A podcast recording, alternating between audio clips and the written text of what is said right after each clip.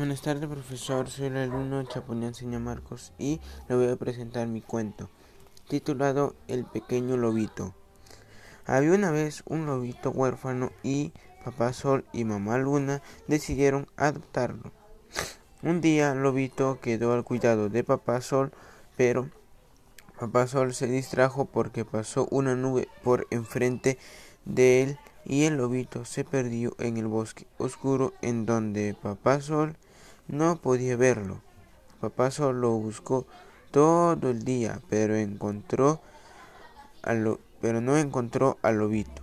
Por la tarde, ya cansado y vencido, acudió mamá Sol, quien salió presurosa con, todas, con todo su resplandor al caer la noche y comenzó a llamar a su lobito.